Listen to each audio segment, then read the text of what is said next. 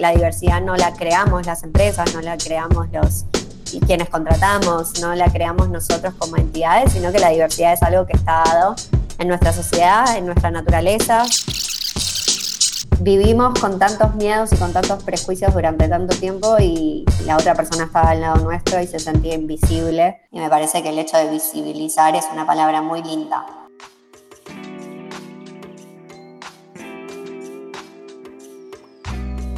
Hola, soy Paulo y lo que acabas de escuchar es tan solo un fragmento de lo que charlé esta semana con Camila Luis, manager del programa de Equidad, Diversidad e Inclusión en Google. En el episodio de hoy, Camila me contó acerca de cómo llevar a cabo estas iniciativas y qué beneficios le provee a las empresas contar con esta clase de programas. Estaba viendo tu webinar y noté que, que nombraste que eres comunicadora social, pero en realidad eso no te limita para poder analizar las métricas. Eso me encantó porque yo también soy comunicador social, así que me alivia. Pero lo que venimos a hablar ahora es más que nada sobre desarrollo profesional y tu rol como manager del programa de inclusión, diversidad y equidad en Google. Cuéntame un poco a qué exactamente aluden esas palabras, inclusión, diversidad y, equidad en, en el entorno, digamos, de Google. Bien. Eh, sí, la verdad es que yo tengo actualmente como dos roles dentro de la empresa eh, y comparten cada uno 50% de mi tiempo, o sea que se me es medido en mi, en mi evaluación de desempeño y todo de la misma manera, tanto de mi parte analítica, que es quizás más relacionado a lo que yo doy clases en Coder y al webinar que había dado y todo, eh, y este nuevo rol que tengo desde marzo, que es sobre diversidad, equidad, equidad e inclusión. Entonces, bueno, también es interesante cómo se combinan mis dos roles en el día a día, ¿no? Cuando hablamos de, diversidad, equidad e inclusión, en realidad hablamos de generar un entorno que represente una realidad que ya nos, nos es dada, ¿sí? Eh, yo siempre digo que la diversidad no la creamos las empresas, no la creamos los y quienes contratamos, no la creamos nosotros como entidades, sino que la diversidad es algo que está dado en nuestra sociedad, en nuestra naturaleza. Si vamos a la definición de diccionario de, diversidad, la encontramos en las plantas, la encontramos en los animales, la encontramos en las personas. Entonces no es que estamos inventando nada. Eh, los roles como el mío a lo que apuntan es poder generar un entorno de trabajo que sea representativo a esa diversidad que ya se eh, establece en nuestras sociedades, ¿no? Eh, obviamente que la diversidad en Latinoamérica, que es el entorno donde yo trabajo, va a significar una cosa, en eh, Estados Unidos va a significar otra, en Europa otra, en eh, Asia otra y así sucesivamente.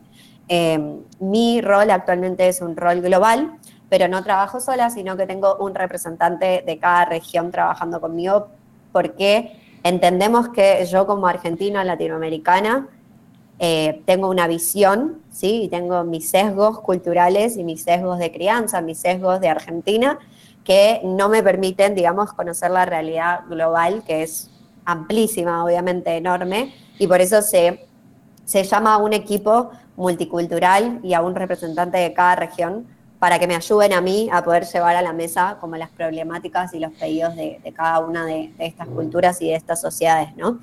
Em, mi rol se combina entre generar un buen espacio de trabajo con el equipo que tenemos, que es un equipo 100% global, y a la vez traer a la mesa eh, temas de lo que nosotros llamamos awareness o conocimiento de las personas que nos están faltando en nuestro equipo, de las mm. realidades que no conocemos en nuestro equipo y de cómo nosotros podemos reflejar de una mejor manera esa diversidad que, como te decía, ya está dada en nuestras sociedades. Tal cual. Primero que todo, increíble. Creo que me parece muy chévere la forma en la que en la que se puede llegar a dar ese intercambio. Ahora que me mencionas que, bueno, evidentemente se está dando con representantes de cada área, de cada, digamos, región. Me intriga un poco saber, digamos, qué parámetros se utilizan para lograr que haya un consenso, ¿no? Entre esos, ese intercambio, de qué manera podemos hacer que una opinión no se pise sobre la otra, de qué manera logramos como esta, una idea interna, ¿no? Como de, justicia. Bien, sí, es, muy interesante. Yo creo que... Mm, como líder global me toca a mí eh, esa ardua tarea de generar un espacio de lo que nosotros llamamos espacios seguros, ¿no? Donde cada uno sienta que su voz es escuchada, donde cada uno no tenga, no tenga ningún miedo de traer nada a la mesa, sino que se lo va a escuchar, se lo va a respetar. Eh, y creo que, cae un poco sobre mis hombros siendo la, la manager global poder generar como ese equipo de trabajo tenemos reuniones semanales donde básicamente conversamos, ¿no? O sea, nuestro equipo, que lo formamos desde cero, eh, desde marzo, eh, está fundado en cuatro bases, ¿no? Que son como los objetivos que tenemos, tanto internos, esto de generar un mejor equipo, una mejor unión, de poder generar oportunidades de carreras para los miembros de nuestro equipo, hasta eh, traer visibilidad sobre realidades que no están todavía representadas en nuestro equipo y etcétera. Tenemos nuestra reunión semanal donde básicamente charlamos, a ver, cuáles, cuáles son los proyectos que tenemos ongoing, cuáles son las cosas que queremos hacer, cuáles son las cosas que creemos que son importantes para el equipo. Eh, y nos manejamos mucho por, por votación, ¿sí? O sea, como súper democrático, como vamos a poder hacer 20.000 proyectos, pero el tiempo es limitado y eh, la energía de cada uno es limitada, nuestras horas de trabajo son limitadas, entonces, por lo general solemos votar y solemos debatir y, solemos como justificar las elecciones dentro de esas reuniones. Y después sí tenemos un manager al cual le reportamos, que es como el, el sponsor, le llamamos, de este programa. Eh, y yo soy la que presenta y dice, bueno, con el equipo resolvimos que vamos a estar trabajando en esto, esto y esto. Y el manager tiene que dar la luz verde para avanzar con eso. Pero creo que lo hice muy intencional y fui muy intencional al crear un grupo muy democrático, ¿no? Que no se mm. sienta que es Camila la que tiene que decir qué vamos a hacer y los demás de cada región haciéndolo, sino que todos en, una, en un debate, en una votación, en una democracia podamos votar y podamos decidir qué es lo mejor para el equipo. Y escuchar mucho al equipo, ¿no? Somos un equipo de 50 personas, como te decía, en seis regiones diferentes. Em, y mucha votación, mucho eh, llenen este formulario para decirnos qué quieren, mucho está el, mail abierto para que nos digan qué prefieren, como eso, ¿no? Que, que la gente sienta que, que su voz es escuchada. 50 representantes, 10 regiones y un sistema de votación que habilita el intercambio, el diálogo y sobre todo la escucha activa. Es así como Camila se asegura de reflejar la multiplicidad de voces de su equipo. Pero, ¿Qué ve Google en esta clase de iniciativas? O sea, si bien mencionas esto que, que, ya de por sí está dado, ¿no? Esta diversidad en las sociedades en las que, a las que pertenecemos, ¿hubo algún hecho o algún suceso que llevase a Google a tomar, digamos, esta delantera? ¿Qué llevó a Google a asumir esta clase de programas? Bueno, diversidad e inclusión es uno de los pilares fundantes de la empresa, o sea, existe desde, desde, que, desde antes que yo llegara hace cuatro años a la empresa, digo, es un valor que ellos tienen como bandera eh, y creo que tiene que ver con una visión de, mm, integral de lo que es el desarrollo, ¿no? O sea, yo ahora estudiando sobre el tema y liderando el proyecto, eh, siempre digo que la diversidad y la inclusión no es algo moral, no es algo de que lo hacemos porque somos buenas personas digo en Google o en cualquier lugar, ¿eh? la mm. diversidad no es algo que tenemos que hacer para decir qué orgulloso me siento de, ser eh, integrador, de tener diferentes perfiles en mi empresa, sino que es una realidad de, de, mucha inteligencia de negocio, ¿sí? O sea, está estudiado que las empresas con mayor diversidad son mucho más creativas, tienen soluciones mucho más fuertes a determinados problemas, su rédito económico es mucho más alto. Eh, mm. que, empresas que se mantienen mucho más estructuradas y tradicionales, ¿no? Entonces, eh, digo, no sé cuál fue la justificación para que diversidad e inclusión sea un pilar de la empresa. Yo creo que tiene que ver un poco con las dos cosas, con una pasión por las personas y por entender que el talento se encuentra en diferentes personas con diferentes perfiles, con diferentes razas, con diferentes religiones. Y también una decisión acertada de negocio, ¿no? Una decisión inteligente de decir, si yo quiero que mi producto, mi celular, lo use un 90% de la población, yo necesito tener representatividad de ese 90% de la población, porque si no, mi producto no va a ser reflejo de mi usuario, ¿no? Eh, creo que es ahí donde entra la inteligencia también de mercado y de negocio. Y si tuvieses que darle un consejo a una empresa que es consciente de esta clase de virtudes que tienen en estos programas, ¿por dónde arrancarían? Bueno, es, que puedo hablar como cuatro horas de esto, pero eh, creo que lo primero es hacer un trabajo de adentro hacia afuera, eh, no salir a contratar por el contratar, por esto que decía yo de, bueno, seamos buenos, seamos modernos y salgamos a contratar como diversidad, eh, si mi empresa no está preparada para afrontar eso, ¿no? O sea, mm. Eh, y doy un ejemplo muy simple. Yo puedo contratar a una persona en silla de ruedas, pero si la persona llega el primer día a la oficina y yo no tengo una rampa para que esa persona entre a mi puerta, no estoy preparado para contratarla, ¿sí? Entonces, eh, es una transformación de adentro hacia afuera. Primero tenemos que identificar cuáles son los preconceptos o prejuicios que tanto el líder como el CEO, como todos los empleados tenemos, y creo generar espacios de entrenamiento, capacitación, conocimiento de otras realidades que puedan ayudar a trabajar eso. Segundo, eh, preparar mi lugar físico, mi ergonomía de oficina, pensando en un futuro de vuelta a las oficinas, eh, y también de, conectividad eh, virtual, que sea acorde a la diversidad que yo estoy dispuesto a contratar, ¿no? O sea, si yo estoy dispuesto a contratar a una persona no vidente, tengo que asegurarme que la computadora que yo le dé para sus reuniones de trabajo tenga las herramientas y tenga los softwares disponibles para que esta persona pueda hacer su trabajo. Si no caemos en lo que llamamos en la revictimización, ¿no? O sea, una mm. persona pidiendo ayuda todo el tiempo porque su discapacidad eh, no, no fue bien atendida por la empresa y necesita como ese esfuerzo extra, ¿no? Em, entonces, creo que la transformación siempre viene de adentro de la empresa hacia afuera. Y una vez que yo tengo mis capacitaciones, tengo mis valores fundantes, tengo mis objetivos, tengo mis espacios seguros dentro de la empresa, tengo mi oficina lista, mis equipos listos, ahí recién salgo a contratar, ¿no? Porque ahí es donde yo voy a poder generar un soporte global de esta eh, diversidad dentro de mi empresa. Eh, creo que el primer consejo que le daría a las empresas que recién están aprendiendo sobre esto es no contraten todavía, no contraten, hagan su proceso, busquen capacitaciones. Eh, hay mucho counseling de esto, ¿no? Como mm. em, mucha persona que puede venir a ayudar a las empresas a hacer esta transformación. Y es preferible esperar un año más, tener bien fundados los valores, tener bien preparados los equipos, tener bien preparada la oficina y después como pasar a lo externo. Eh, y no hacerlo por, por la imagen. Creo que hay muchas empresas que también lo hacen por el titular en el diario, ¿no? Como eh, este porcentaje de mujeres, este porcentaje de... Y la verdad es que eso es muy triste porque después uno empieza a escarbar y te das cuenta de que el soporte interno no aguanta eh, mm. decisiones que se hicieron solamente para el afuera. Es interesante lo que plantea Camila. Primero, pensar la diversidad de adentro para afuera, casi como si la empresa fuese una persona que está madurando, que hace su propia autorreflexión que vive experiencias que le hacen cambiar de parecer sobre asuntos que en otro momento parecían inamovibles.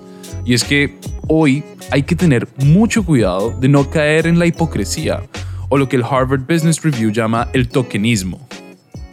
Justo me cruza con, con este concepto que me llamó mucho la atención que se llama tokenismo, que es esto de, por ejemplo, no, no estar en consonancia tanto con lo que se representa por fuera como por dentro de la empresa. Y me pregunto, a nivel de desarrollo profesional individual, ¿tú cómo crees que un programa de diversidad, equidad e inclusión le puede aportar al personal de la empresa? De muchas maneras. Eh, yo sí, sí pienso en la Cami que era hace dos años que fue la primera vez que empecé como a sentir esta, este hambre y esta pasión por investigar estos temas, mucho antes de que me dieran la posición que tengo ahora. De hecho, creo que la posición en realidad es una consecuencia de todo lo que yo ya venía haciendo antes.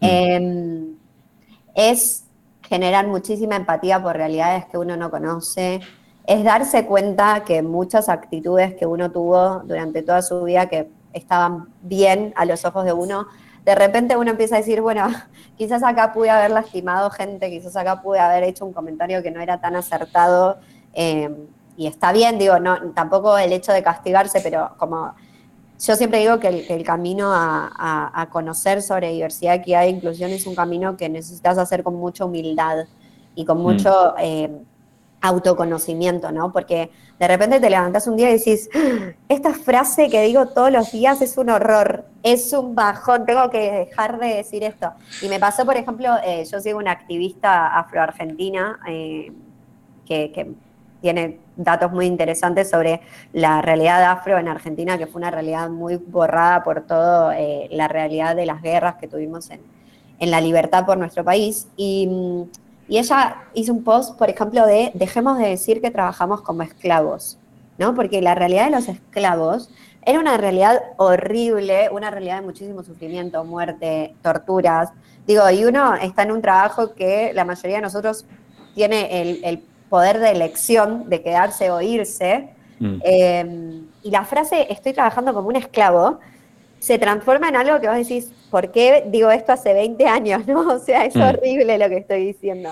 Entonces, bueno, es, ese camino de cómo hacer todo un proceso personal em, y empezar a ser muchísimo más empático, muchísimo más flexible, muchísimo más creativo para resolver problemas que vos decís, no sé, un ejemplo, empieza el otoño, algo muy, muy gil, ¿eh? muy, muy básico, pero empieza el otoño en Argentina y yo tengo que saber que del otro lado del mundo está empezando la primavera. O sea, y que no puedo mandar un mail que diga feliz otoño, ¿entendés? Porque hay la mitad de un mundo que no, no se siente identificado con eso. Entonces, pagadas así miles de todos los días que vos decís, me paro dos segundos a pensarlo y parece tan sencillo, pero no lo es, porque uno creció en una sociedad, creció en una familia, creció en una realidad, y hasta que no te topas con otras realidades son cosas que no aprendes. Entonces yo creo que a nivel personal me cambió muchísimo, a Camila la cambió muchísimo, me hizo enfrentarme con valores míos que consideraba inamovibles y quizás ahora me doy, me doy aunque sea el espacio de preguntármelo, puede que no lo cambie después, ¿no? Pero hacerme la pregunta me parece que es como súper válido. Y a nivel profesional, creo que es muy interesante esto de combinar eh, el foco en personas versus mi trabajo anterior y mi trabajo que ahora hago medio tiempo, que es súper mm. analítico, ¿no? Y decir como, esto no se puede combinar, y es mentira. O sea, de repente vos te empezás a, a, dar cuenta que los números atrás tienen personas, en mi caso tienen agentes de un centro de soporte, que los problemas técnicos atrás tienen personas, que lo que pasa en el día a día atrás tiene personas. Entonces, de repente vos te encontrás resolviendo problemas que eran meramente técnicos o numéricos de formas que interpretan las personas, ¿no? Eh, claro. y, creo que eso me dio como mucha más apertura de cabeza y creo que mis soluciones o mis proyectos hoy son mucho más holísticos por esta comprensión que tengo ahora. ¿Cómo se traduce este programa a los valores de la empresa? Y cómo esos valores al final del día eh, benefician también además a eh, el rédito, por así decirlo. ¿Cómo esos valores se traducen a eh, las ganancias y el progreso, digamos, de, la empresa? Google es una empresa que, es enorme y está en muchísimos países y que también sus, productos se usan a nivel global. Eh, creo que ellos entendieron desde hace mucho tiempo que, esto, ¿no? que la diversidad también era una decisión inteligente de, negocio. Creo que si vamos a todos los productos de Google, desde un Google Translator que cada año suma más y más idiomas y hoy está trabajando para tener incluidos, por ejemplo, eh, dialectos de grupos aborígenes. Eh, y eso si nadie lo piensa como, como la diversidad que se encuentra en nuestros países, nadie lo mm. hace. Eh, por otro lado, en Estados Unidos tenemos en Google Maps, por ejemplo, las insignias sobre negocios fundados por personas afroamericanas, eh, eh, negocios fundados por personas de la comunidad LGTBIQ. Em, desde eso hasta, por ejemplo, la plataforma que se llama Crowdsource, que es para, em, para ayudar a la inteligencia artificial de nuestros productos, donde es colaborativa y pública y cualquier persona del mundo puede entrar y decir, che, mi, mi idioma no está incluido, mis fotos no están incluidas, mi comida de mi país no está incluida en sus resultados de búsqueda, entonces yo ayudo y subo una foto de mi arepa porque quiero que las arepas eh, aparezcan en la búsqueda.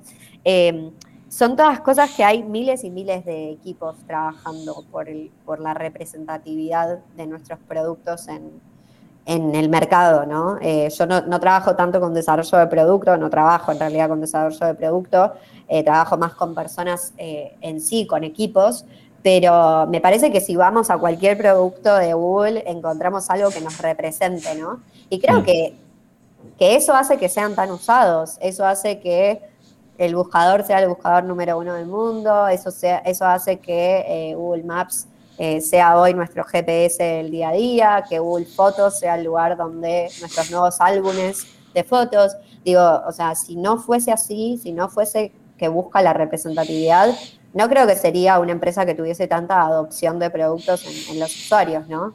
Eh, me parece que ahí está el secreto. Quizás no lo vemos y quizás no nos damos cuenta, ¿no? Y como, ah, esto yo lo uso todos los días, pero después cuando uno empieza a conocer desarrollo de producto, dice, hay cosas que estaban muy pensadas para que yo me sienta identificada. Los doodles, los doodles se hacen por país, ¿no? Entonces, es tan una pavada como que yo entro y digo, ay, mira, hoy que es 9 de julio, el doodle de Google Argentina es una bandera argentina y me siento representada por eso. Si fuese algo que se hiciese solo desde Estados Unidos, probablemente yo eh, diría, ¿qué es esto que me ponen que no entiendo nada? ¿Qué es el Día de Acción de Gracias, no? Hay alguien que piensa en las efemérides de Argentina y hace que vos entres a Google y te sientas representado por eso. Eh, me, parece, me parece maravilloso, a mí me parece un universo maravilloso, qué sé yo. A ver, está claro que hablamos de Google.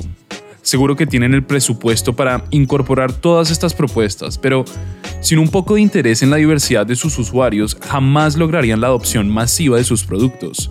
Las propuestas nuevas viven de incorporar las necesidades que aún no fueron atendidas, o en este caso, las que todavía no tienen suficiente visibilidad.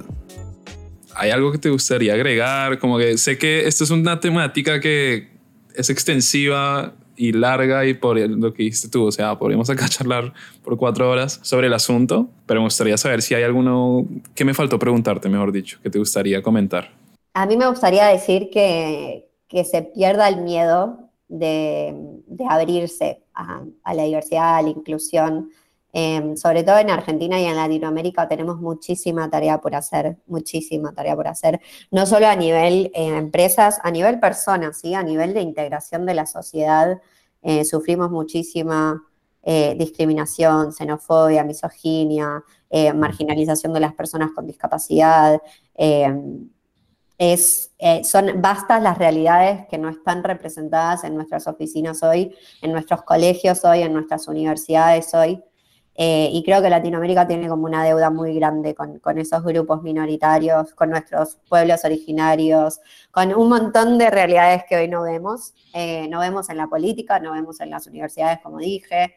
Eh, pero yo quiero, si quiero dejar así un mensaje, es que empiecen a perder el miedo y que empecemos a celebrar las diferencias, las cosas que nos hacen creativos, empáticos, las realidades que son distintas. Eh, el talento es talento. Eh, no importa color de piel, no importa a qué Dios le orás, no importa eh, de qué barrio venís, el talento es talento. Em, y creo que eso es lo que, lo que me encanta de esto, ¿no? De decir, vivimos con tantos miedos y con tantos prejuicios durante tanto tiempo y, y la otra persona estaba al lado nuestro y se sentía invisible. Y me parece que el hecho de visibilizar es una palabra muy linda. Yo creo que cuando uno ve algo que el resto considera invisible, ya no ya no podés escaparte de eso, ya no te puede dar igual. Eh, mm. Entonces, creo que tenemos una tarea muy ardua, muy larga, pero muy linda por delante y que se empiezan a conocer gente hermosa, gente que te enseña muchísimo. Eh, y creo que la ganancia personal, más allá de lo profesional, y acá yéndome ya de la empresa donde trabajo, pero digo, la ganancia personal eh, lo vale. Así lo siento yo. Excelente. Muchas gracias, Camila. Muchas gracias a vos y gracias por el espacio. Y ese fue el episodio de charla con Camila Luis. ¿Te intriga saber más sobre el Data Analytics? ¿Qué hace un desarrollador web? ¿O cómo convertirte en diseñador UX UI freelance? Suscríbete a nuestro canal y síguenos para recibir los últimos episodios en tu plataforma de podcast preferida. Déjanos una reseña en Apple Podcast y comparte tu episodio favorito en cualquiera de tus redes sociales. Yo soy Paulo y los espero en el siguiente episodio del podcast de Coder House.